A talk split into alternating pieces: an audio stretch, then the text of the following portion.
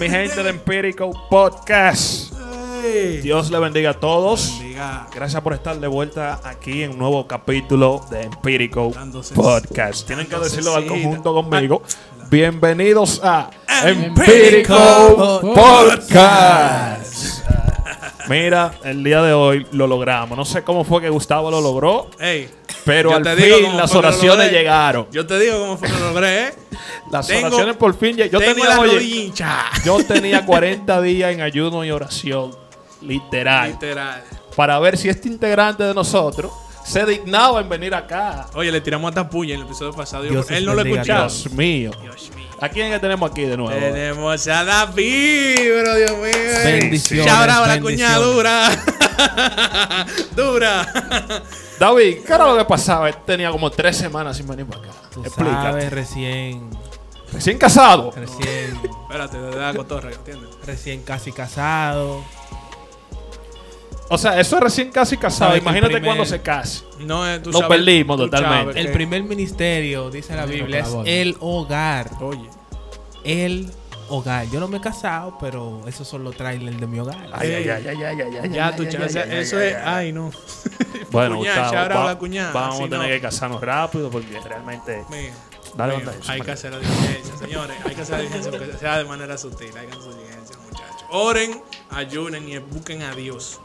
Sobre todas Hagan- las cosas. Pero hagan su O hagan el método que, que yo le expliqué anteriormente, el método de mi pastor, el pastor que yo- También, no, no, bueno, yo no. No, No, yo ese sé. método no. Yo no estoy muy de acuerdo con ese método. Yo no estoy muy de acuerdo con ese método, pero funciona. Dime, José Luis, cuéntame, ¿cómo estás? Yo estoy bien, gracias a Dios. Todo a control, ¿eh? Todo bajo control de Dios. Tú estás bien, José Luis, un hombre que tiene su dinero, ¿no? está sano del bolsillo. Yo lo que sé es que tiene unos contratos asesinos. Ya la gente no quiere de que, de que contable después de hablar con José Luis. Es verdad. Ay, mi madre. Mira, ¿de qué que vamos a hablar hoy? Papá, pero lo que tú no sabes es que hoy toca hablar loco de tigre de oye, de que alemán. Ay, mi madre, de Alemania para allá. De Alemania para allá, loco, un monje. No vamos para Europa, eh. Sí, para esos lados, los blanquitos, la gente uh, Ay, que hablan de que. Son unos tigres, ya tú sabes, vamos a hablar de No, tú sabes que mucha gente a veces me pregunta en la calle, ¿por qué hay tantas denominaciones? ¿Por qué hay tantas iglesias de diferentes doctrinas? oye, Y yo, ¿tú, tú te das cuenta que los que se percatan de eso son los que no son cristianos. Sí. Como, ven acá, como ven aquí, toda esta gente, ustedes son un solo son Dios, juntos. un solo Dios y hay tanta iglesia y tantas denominaciones. ¿Por de- qué? ¿Por Y de una vez lo- eso, eso como que lo, lo- como que lo relaciona a la guerra y a, y a y a tiradera, pero mentira. El mismo Dios. Pero mira, sí, ¿tú sabes de qué vamos a hablar? ¿De quién? ¿De Oye, quién? esta es la historia de este tipo, un alemán. Un monje, yo creo que un monje. Sí, sí, un tipo, un sacerdote. Porque el tipo, el tipo de la iglesia católica, tú sabes, burlado, estaba ya haciendo, haciendo su, sus estudios para, para convertirse en sacerdote.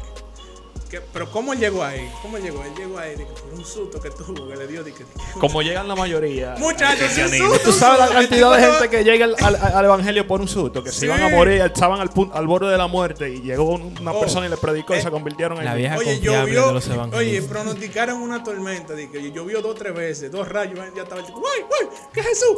Muchachos, se puso para Dios fervientemente, A él le- tanto así. A él le pasó Flow Pablo. más o menos, más o menos. Pero fue tanto así, el, el susto que les dio, fue tanto así, que realmente se dedicó a escudriñar las escrituras. Y, y con el tiempo, el pana fue y encontró muchos errores en la iglesia católica y pegó 95 propuestas, tesis de reforma, de, de cómo Se deben- iba a graduar era. ¿Eh? Él se iba a graduar. Yo no sé, usted me lo- de 95 veces iba a loco. El punto de manito que a partir de ese momento empezó el tema de la reforma protestante. Ok, ¿cómo se llama el monje ese? El monje se llamaba Martín Lutero. Martín Lutero. Ya tú sabes, monje alemán. ¿Dónde nació ese loco, en verdad, David?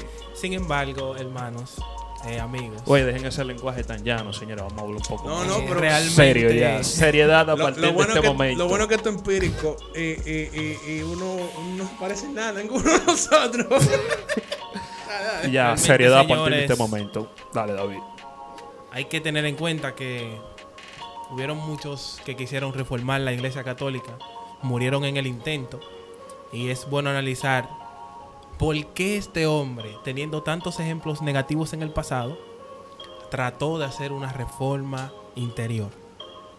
Y tiene mucho que ver la manera en la que, en la que él se crió cómo fueron sus padres, las secuelas que, tu- que tuvo desde niño y cómo fue su, su travesía por la iglesia. Porque él mismo nos cuenta en uno de sus escritos que sus padres tenían tanto, eh, eh, diría yo, tanta fe en su futuro que invirtieron mucho dinero en su, en su educación. Y eso era una presión grande que él tenía porque él no quería hacer lo que sus padres querían que él fuera. Entonces su papá, como el anuncio es, Como quería pasa- que él fuera abogado, Sí. pero él no quería ser abogado.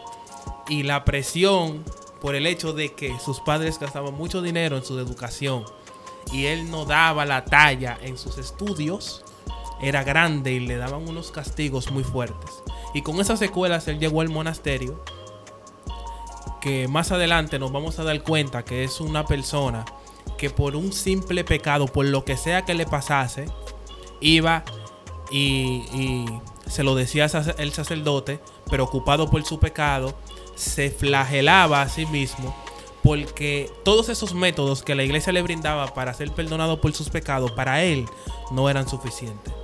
O sea, él iba donde el sacerdote y le decía, mire, pensé tal y tal cosa inapropiada. Y se confesaba, como lo hacen en la iglesia católica, el rito de confesión. Se confesaba, se flagelaba a sí mismo, que también se creía que era una manera en, en la cual la persona podía expiar sus pecados. Y aún así no se sentía libre de su falta. Una pregunta antes de, que- de- de- de- de completamente interrumpirte. Flagelar. Eso es darse golpe. y- Sí, Ay, mi madre. literalmente. Oye, que este fue el susto. Lo dejó loco el pan. Sí, porque eso fue un susto tan fuerte, porque él pensó que se iba a ir al infierno. Ay, mi Cuando madre. empezó la tormenta eléctrica y él se vio al borde de la muerte, él pensó que se iba a ir al infierno. Ay, mi madre. Y ese susto lo, lo, lo llevó a él a buscar redención. Pero no hallaba redención porque siempre encontraba sus pecados más grandes que el método que tenía la iglesia para retribuir la causa del pecado. Espérate. Espérate. O sea, que estamos hablando de un problema con la iglesia que, que tenían una manera de, de, de, de perdonar los pecados a la iglesia. Eso es lo que me está diciendo. Sí, porque el No, error ellos- estaba. ellos te Estamos cobraban de- por el perdón. Ay, mi madre. ¿Cómo así? Te cobraban para tú poder entrar al cielo. Pero eso era un, Manguito, eso era un mandato. Espérate, eso era un mandato. eso era papá Dios que decía, güey, cóbrame tanto que él es mío. No, no, no, él no, él no es mío, pero No, cóbrale, que general. En ese entonces la iglesia católica tenía un poder, loco, que todo lo que decía el Papa era como ley y Ay, orden. mi madre. Entonces, aparentemente, según lo que yo estuve investigando, el Papa de aquel entonces, eh, Le- León X, creo, eh, ellos querían construir, creo que, una catedral. Y para eso decidieron entonces comenzar a cobrar lo que llamamos indulto. a la Para poder crear, hacer esa Es así. catedral que A nivel de mercado, la, la lucieron, no. Oye, Sí. Pero es importante recalcar que eso fue una secuela de- desde niño. O sea, el sentimiento de culpa que tenía Martín Lutero era tan grande que ni aun los métodos de la época para redimir sus pecados le eran suficientes.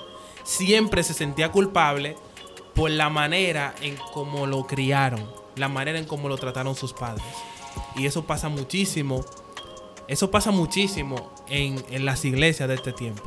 Cuando tú quieres forzar a un niño, cuando tú quieres forzar a un joven, cuando tú quieres forzar el ministerio de un joven de tu iglesia, porque le ves potencial y quieres ponerle a hacer cosas de las que no es capaz, lo único que, lo único que estamos haciendo es llevar a ese joven al sentimiento de culpa y de sección.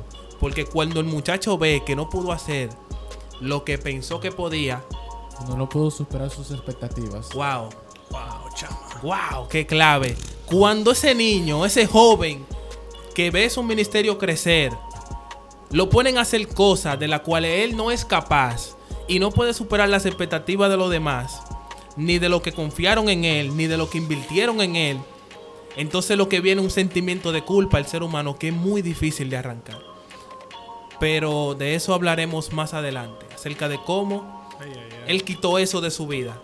Y ahí fue cuando él empezó a notar que ciertas doctrinas en la iglesia no eran correctas o no era la forma correcta en la que debían aplicarse. Según la Biblia. Exactamente. Wow. Entonces, ¿cómo llegó Martín Lutero al, al monasterio? ¿Cómo? Realmente, Sí, porque él era un monje. luego de toda la decepción Alemán. que vivió en su hogar, eh, no le quedó de otra que buscar, no digo yo después de ese rayo que, Sí. de ese Oh, susto manito, que bueno, buscar el monasterio. se metió, porque- se dedicó al 100%. Él tuvo hijos de casualidad. No, pero No, de hecho creo que era uno, una de las cosas que se llegó a criticar. No sé si por él exactamente, pero supone que los monjes en ese momento no se podían casar ni tener hijos. Mm, es así. Incluso hacían votos de- hasta de pobreza. ¿De No podían, pobreza? sí, O sea, No o podían. sea, que, que elegían conscientemente vivir en pobreza, vivir con poco. Mira, ese chin no me lo sabía. Sí. Pero Pero, sí, eso, la es- esas- una orden, realmente, porque había muchas órdenes en los monasterios. Eh, cuando se crearon, cuando se originó lo que era el ministerio monástico, el principio de esa gente era que se iban a lugares deshabitados, mayormente los desiertos. Y ahí ellos vivían una vida, porque ellos entendían, igual que los esenios de Israel, que para vivir una vida en santidad debían alejarse del pecado. Y alejarse del pecado era alejarse de la multitud. Incluso después de la reforma protestante, muchos monjes se casaron. Sí, mi madre. porque ellos hacían un voto de, como, como dice nuestro hermano, ellos hacían un voto de, de, de no casarse. Porque era súper alejado de todo lo que olía a pecado que estaban esa gente. Y eh, algunas líneas, como decía, algunos monasterios pensaban o creían que la riqueza atraía la avaricia del ser humano y que era el principio de todo mal. Y se alejaban de toda, de todo lo, lo- incluso lo que ellos tenían, lo mejor preferían dárselo a los pobres, dárselo a la gente necesitada. Ay, mi madre. Pero Y que conste que no era como que lo que ellos creían en sí, de eso de alejarse del pecado o en- entregar su vida eh, alejando las demás cosas como el romance, el amor. No es como que estuviesen mal en sí, sino es al límite que ellos lo llevaban. Porque ellos límite insospechados, eh, creyendo que era lo correcto, que sus acciones son las acciones que uno debía de completar para alcanzar la salvación, lo cual no es verdad. Que Lo que pasa hay- es que la gente no sabía porque la Exacto. Biblia era, estaba restringida en su Exacto. mayoría. esa es la raíz del problema. Y muchas, muchas cosas se hacían era porque se, se veía bonito. Es decir, por ejemplo, la Santa Cena se hacía en latín, qué sé yo, nadie lo entendía, pero se escuchaba bonito. Eh, a- ir, al ir al desierto, apartado de la multitud. Eso es lo que hacía Jesús, se escucha bonito, vamos a hacerlo. Una pregunta. Pero realmente cuando se iba a la Biblia, algunas cosas llegaban a contradecirse. Antes de la pregunta, para seguir la línea que- de la que José Luis está hablando, en aquel entonces no se tenía acceso a la Biblia. Por eso había mucha ignorancia en cuanto a, la escritura y, y- y por eso era que la infalibilidad del Papa era tan como que importante. Aún hoy en día existe lo que es la infal- infalibilidad del Papa, que lo que dice el Papa eso es. Entonces, en aquel entonces, como había más ignorancia que ahora, la gente hacía lo que decía la Iglesia Católica. Y, y por es- de eso, por de eso fue que ellos se aprovecharon y, y arrasaron con, con el pueblo, con los indultos y todo eso, porque había mucha ignorancia, la gente no tenía acceso a la Biblia, todo, todo lo que decía la Iglesia Católica, eso era. No La había, no se le podía La contradecir. forma más fácil de controlar un pueblo es manteniéndolo en la Ignorancia. ignorancia. Así Ignorancia. Mira, Es así. una pregunta, un paréntesis. ¿Ustedes han tenido la oportunidad de, de participar de una misa católica? Yo no. Yo tampoco. Yo, yo tuve una oportunidad. Cuéntanos cómo fue la Chacho, experiencia. a mí me invitaban una vecina. Dije, no, que es un campamento en la iglesia mía. Hay que ir, para allá. Eh, iba a mencionar el nombre de la parroquia. ¿verdad? Está allá en el para allá. Entonces, eh, yo fui para allá y el último día del campamento era una misa. Y era la Santa Cena. Pero la Santa Cena la daban eh, eh, como que era como que la hostia, la hostia, La hostia, tío. la, la, la repartían, pero el vino nada más lo bebía el, pa- el padre, ¿verdad? Y después de eso, el padre salía con una copa así, caminando para la calle y cosas. Yo no entendía nada. Me- Me dieron un crucifijo, me pusieron dique ceniza en la frente. me, me hicieron unos, unos rezos rarísimos. Tú sabes, yo no, yo no, yo estaba pequeño, yo no sé, no, no sabría identificarlo. No, no sabría, no he investigado tampoco. Pero tú sabes, son cosas, yo no, en ese momento yo no entendía nada. Yo soy cristiano de- desde entonces, hace mucho, y yo veo en mi iglesia que hacen Santa Cena y yo lo, comprendo. Pero en ese momento lo que estaban haciendo yo no entendía. Y ellos estaban hablando español, hasta donde yo tengo entendido, no estoy seguro. No estoy seguro, se me, se la hostia. se me- se. El punto es, mano, que eh, es como te digo, cada vez que yo como que tuve la oportunidad de una, una parroquia, una cosa, yo me centraba como en lo histórico y trataba de como de, de, de relacionar lo que yo estaba viendo con lo que yo había leído. Y realmente todas esas costumbres se guardan.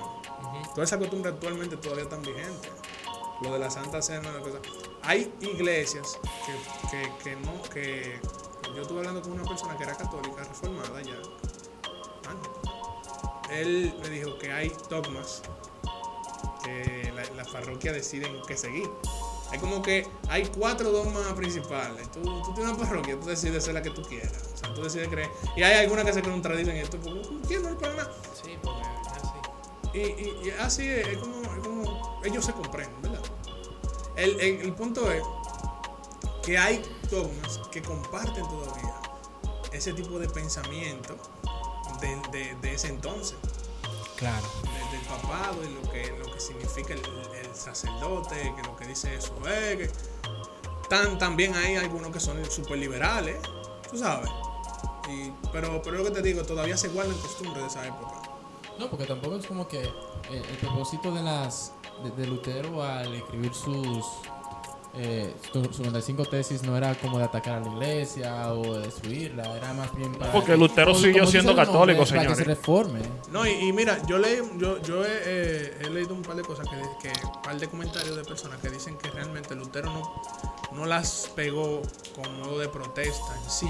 No. él las pegó, él las Fue- pegó para, para, para solicitar un debate con lo, con lo que es. tomando. sugerencia, por así decirlo. Sí, no, pero incluso para solicitar un debate, una cosa que se, tú sabes, para... Él había solicitado anteriormente porque las primeras tesis que él hizo fueron 97. Cuando él era profesor en Wittenberg, en la universidad, porque hay que, hay que mencionar que su superior en el monasterio donde él estaba, como él no encontraba forma de redimirse de sus faltas y de sus pecados, lo, lo que hizo fue que copió la forma en que Jerónimo se sintió libre, que fue enseñando.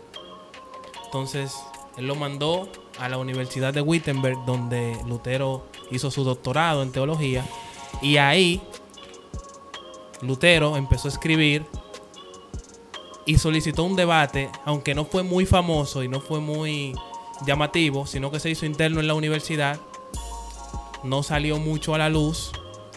Luego es- escribió seis tesis más, no se hicieron muy famosas, pero cuando escribe la 95 tesis, antes de clavarla, su propósito no era el de debatir, perdón, su propósito no era el de reformar directamente, sino el de hacer una síntesis. Hacer, perdón, hacer una dialéctica, una conversación, un debate. Para que se pueda llevar a una, se pueda llegar a una síntesis del- de los temas que él quería tratar. Y precisamente era lo que hablábamos. Él encontró la respuesta a su liberación por medio del don de la fe.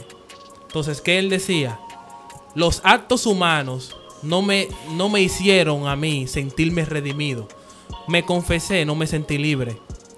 Me flagelé, no me sentí libre. Hasta que entendí que la justificación es un don de Dios. Y que ningún acto humano te justifica, sino que por misericordia de Dios, aun siendo pecadores, somos justificados. Amén. Entonces, esa, esa era una de las de los temas más importantes que traía su tesis. Y eso él quería traerlo al mundo, porque él sabía que igual que él, había muchas personas que tal vez no se sentían libres de sus pecados cuando hacían los ritos de la época. Sí, pues ya Muy, muy, muy acertado lo que dijo David. Sí, sí. Pero ¿cuáles eran los problemas que estaba atravesando la Iglesia Católica en aquel momento para que Lutero llegara a esa conclusión de, sí, porque yo me de hacer esas 95 tesis? yo me imagino que no fue de la nada que él dijo, ay, déjame hacer esta No. tesis. No, eh, No, vamos, que vamos a hablar, vamos ahora es que vamos a entrar en grano de verdad. Sí. Vamos a hablar sobre cuáles eran los problemas que estaba teniendo la, la Iglesia Católica en, aquel- en aquel entonces. Eran bastantes problemas, en- iniciando desde el problema de, liberación, que tú tenías que Oye. pagar para tú poder ser, para, para que tus pecados fueran perdonados. Entonces, José Luis, haz una síntesis de, de cuáles eran los problemas que estaba Una, atravesando una dialéctica. una dialéctica. una dialéctica. Técnica dialéctica. ¿De cuáles eran los problemas Un que estaba atravesando la Iglesia bueno. Católica en aquel entonces? No, ya, según lo que había- tú investigaste. Habían varios, o sea, principalmente era esa, la, la venta de indulgencias. No, tenías que, no, tú podías pagar para que tus pecados fuesen perdonados. Estaban también la, eh, la cosa de la Santa Cena, que se, se leía solamente en latín. O sea, no era, para, no era para que el pueblo la escuchase, era como un tipo de ritual. No para el entendimiento del pueblo, sino para el sino para el, solamente el Papa tenía era que lo entendía y eso era suficiente. Tampoco era que la Biblia se le la Biblia no se leía. La Biblia no tenía acceso, el pueblo no tenía acceso a la Biblia y la Biblia se leía era en latín también. O sea, y la gente no sabía latín. O sea, Eso, eso no me bacano. Ey, yo, yo vi Es eso en, No, y eso se, y, y fíjate, eso se hacía en Israel. en Israel la Biblia se leía en hebreo, pero nadie sabía hebreo. Estoy hablando del siglo primero.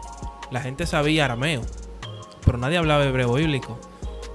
Pero ellos lo leían en hebreo porque ellos entendían, Pero y lo que lo leían. entienden, Y lo que lo leían, entonces. sabían, sí, sabían hebreo y, bíblico. y, ok, Conocían. vamos comparando esos dos, esos dos acontecimientos. Sabemos que la iglesia católica en ese entonces no quería que el pueblo supiera latín y que no estudiaran la Biblia y mantener la ignorancia, ¿verdad? ¿Cuál es el propósito de, de los? Fíjate que la iglesia pasó por muchos procesos que, que de una forma u otra obtuvieron tanto poder que para mantener ese poder debían de recurrir a la exclusividad. Diferente a- al pueblo de Israel, que ellos entienden que en las letras hebreas hay energía hay energías. En cada letra hay energías. Sin embargo, cuando se habla de la iglesia, incluso vamos a conectarlo con lo, con lo que Manguito hablaba acerca de, de lo que pasaba en la iglesia. Oh, manguito, ¿cómo así? Misael. Misael. Manguito, no le gusta. De cariño, ¿Cómo así? Manguito. Si uno le dice, Sí, no le ¿cómo dices a Drake y Sequía, le dice manguito aquí, yo no entiendo. No, Entonces, no, ¿qué no. pasa? Varón, esté tranquilo. Había que Vamos a mantener- escuchar al profeta que está soltando unos códigos demasiado interesantes, Sí. así que haga Sí, silencio estoy y dañado. ponga atención. Déjame Había que mantener esto, la exclusividad. Por eso todos los documentos religiosos estaban en el Vaticano. No eran compartibles, incluso ahora. La exclusividad te da autoridad. Compartir delega autoridad. Entonces, eso es un punto. El, eh, eh, el otro es que la autoridad era muy importante para Roma. Por eso era que se hacían los cobros de indulgencias. Que Por fuera eso. bueno que le explicáramos a la gente bien qué eran las indulgencias. Bueno, mire, si usted, por ejemplo, tenía un familiar que se moría, eh, nuestros hermanos católicos creen en un proceso llamado purgatorio, que es donde el alma del ser humano sufre o paga todos los pecados que cometió en la tierra. O sea, es, es un lugar como metafísico en el que el alma pasa por un tiempo determinado para poder entrar al cielo luego de que pase ese periodo de, de purgatorio. exacto. Exactamente. una lavadora espiritual.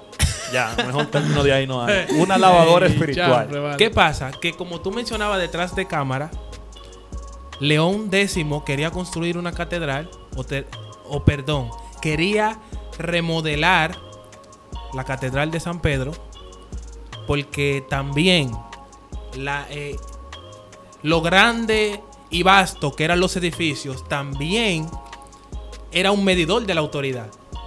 O sea, mientras más grande era el edificio, más autoridad representaba. La Casa Blanca, la Casa Blanca grandísima. Sí, eso, eso era muy importante. Entonces, ¿qué hizo eh, León X? Autorizó al emperador de Alemania y a una persona que fue encargada de, la predicación ahí para cobrar indulgencias para los familiares, perdón, para los difuntos de las personas. Y eso se hacía, pero de una forma abusadora, porque la persona que llevaba a cabo este plan decía que inmediatamente caía el pago de la indulgencia en la canasta, el difunto salía del purgatorio hacia el cielo. Ah, pero era la canasta que tenía el poder. oh, contra, pero sí. O sea, que en aquel entonces las personas podían hacer y deshacer, y, y deshacer en vida. Y, por ejemplo, si Gustavo y yo somos hermanos, yo me muero, yo en mi vida, en vida, yo hice y deshice, mujeres por aquí, por allá, alcohol por aquí. Mira. Un desastre, nada. Yo me muero, Gustavo paga por mí, yo entro al cielo. Normal, ¿no? Y te voy a esperar a San. Pedro, que lo espera ya. Te voy a esperar, güey, pero él fue el tuyo porque pagó eso, para acá. No, mira, y tú sabes que yo pensando aquí, tiene, tiene, hace, hace, no, no al, en totalidad, pero hace sentido porque, por ejemplo, eh, en Israel, el pueblo de Israel, relata la, la- la- la Biblia que una vez al año iban a sacrificar corderos por el pecado cometido en ese año. Eso era una costumbre, una ley pueblo de Israel. Y anual iban allá y, y pagaban a precio de sangre de cordero en el monte por los pecados. Pero eso era para los vivos. Claro que lo puedo ver, por eso te dije que no son totalidad, pues es una loquera. por los muertos. Di que, pagar- di que San Pedro, di que, di que San Pedro, Ahora, el, el ¿cuánto se pagaba? ¿Cuánto se pagaba por un... Ah. por- por- por una- Se pagaba mucho Era, dinero. era mucho dinero porque incluso eso era, eh, era para peso todo el dominicano, mundo. ¿de cuánto estamos hablando? No, hombre. Para saber, para saber. Oye, Estamos dominicano. hablando de la herencia de una familia. Exacto. O sea, literal, ellos, ellos básicamente, eh, eso nada más era accesible. Era, era, era para todo el mundo, pero era asequible nada más para la gente noble, los ricos, los que tenían cuarto. Y fácilmente dejaban de ser ricos en el momento de pagar indulgencia.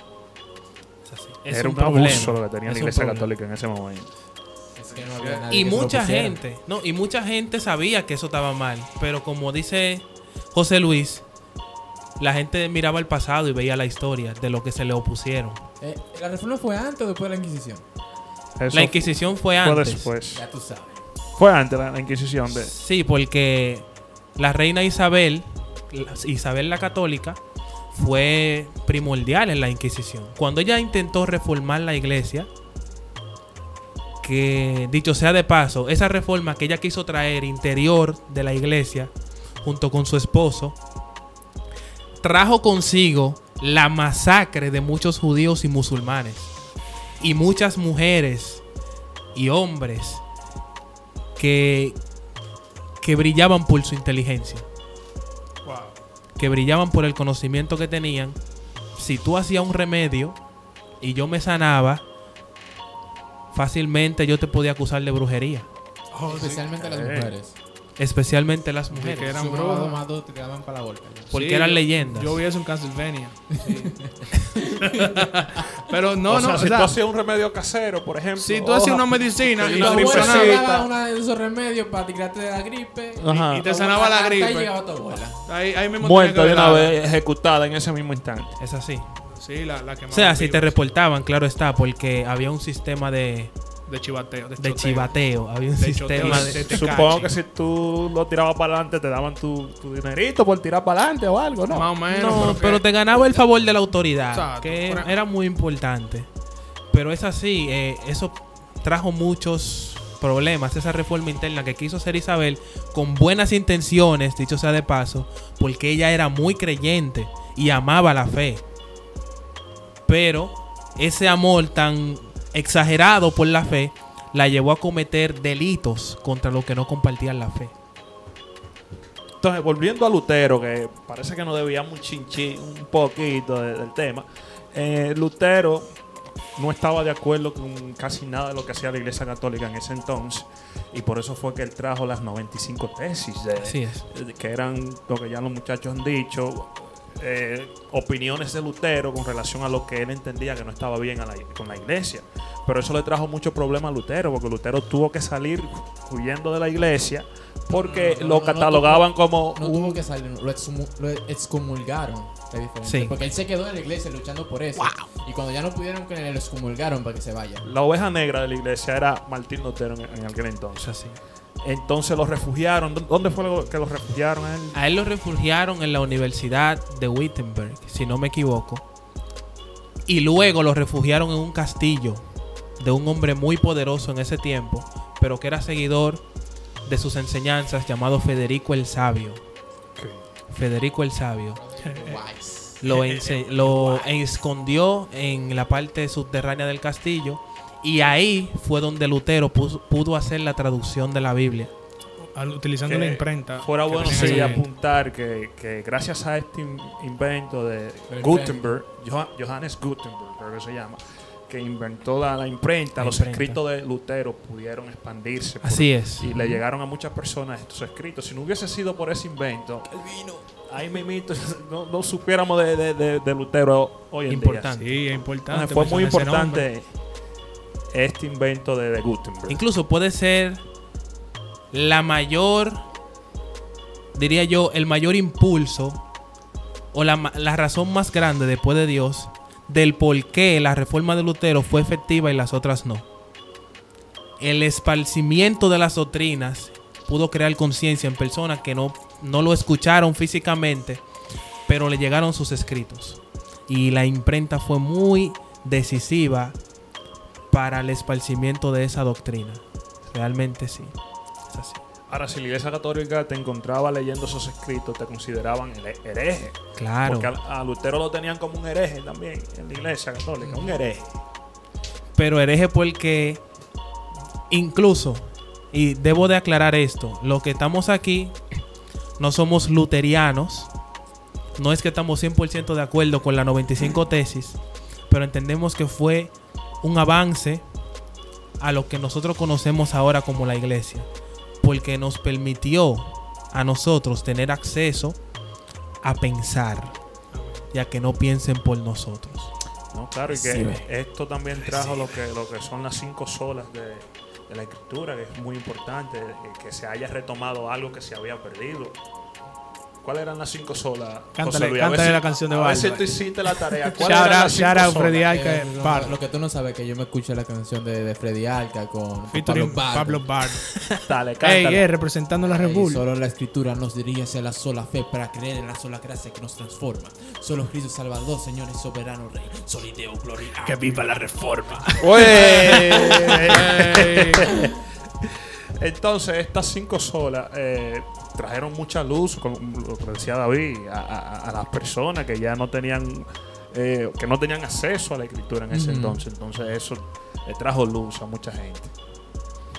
Y un escrito que me llamó mucho, perdón, una escena que me llamó mucho la atención es que luego que Lutero sale del castillo donde estaba oculto, porque eso es otra cosa, la reforma no solamente activó a la gente que creía en la doctrina de Lutero, sino que abrió las puertas para que muchos grupos que no eran reformadores también se rebelaran contra la Iglesia Católica.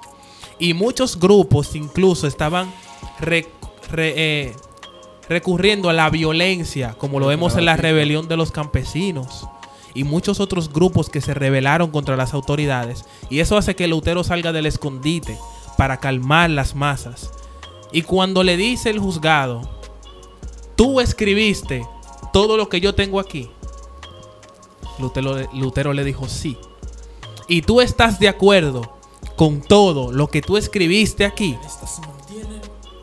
Y Lutero le dijo luego de un día, estoy de acuerdo con todo lo que está ahí.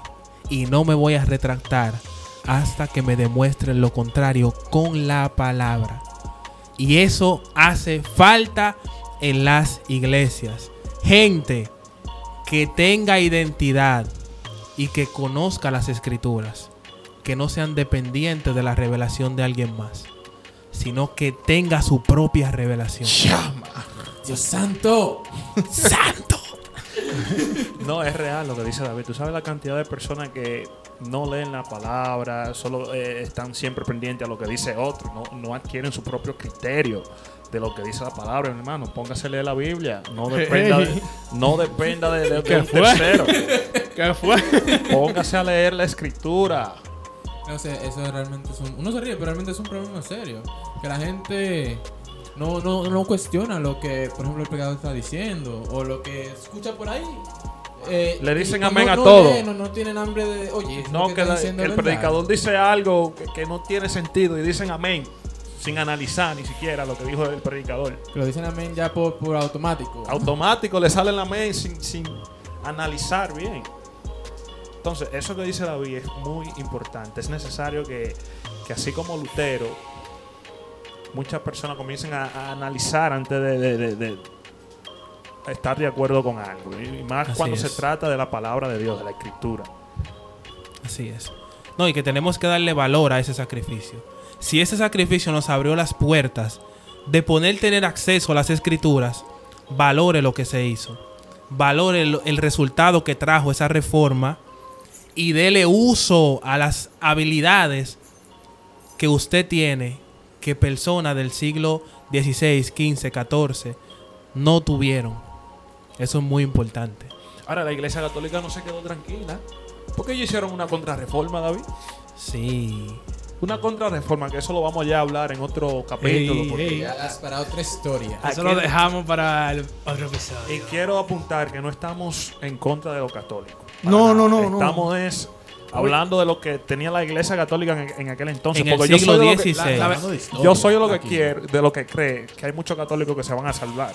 Amén. Muchos Claro. católicos que van a ser salvos. Nosotros estamos hablando de Sí es. historia. O sea, Vamos- el, catolicismo realmente tiene sus luces y sus sombras. Así es. claro, así como el cristianismo. Claro, claro. y señores, no, La mayoría de los papas fueron hombres de bien que trabajaron para la comunidad. Le estoy diciendo la gran mayoría.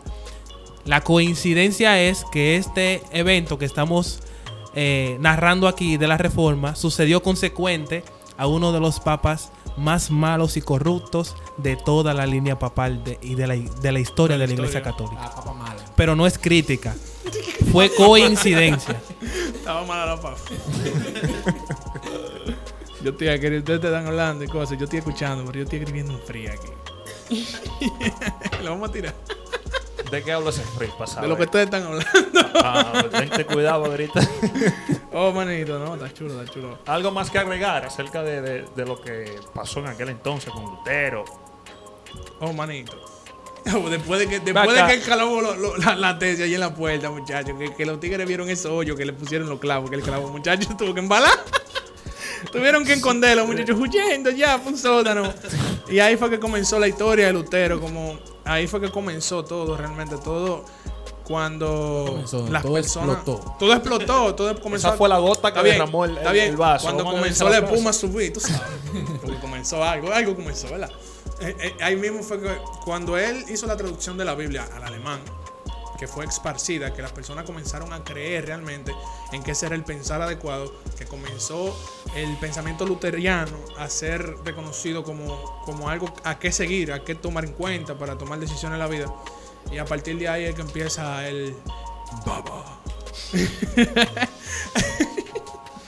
no, no, no, no, no, no. No, y que a partir de ahí muchos otros también quisieron formar parte y, y sacar su propia interpretación de, de- de- de la Biblia. ahí ahí comenzamos más principales. o sea, Claro, la por ejemplo- Luterana, estaba la- los anabautistas. Tenemos a un Juan Calvino sí. también, que era un, Juan un fraile. No, no francés. Calvin Klein, no Calvin Klein, no Juan Calvino. Juan Calvino era un fraile francés que luego tuvo que salir huyendo de Francia para irse a Suiza, creo que fue, y allí, desde allí él eh, creó su propia su propio criterio acerca de, de- de- de su reforma. Ahí empezamos a pensar. La Entonces, predestinación. Ey, ey, ey, Ey, ey, ey, ey, watch out, watch out, que es otro video. Cálmese. Otro, que otro video, ese otro, otro episodio, tranquilo.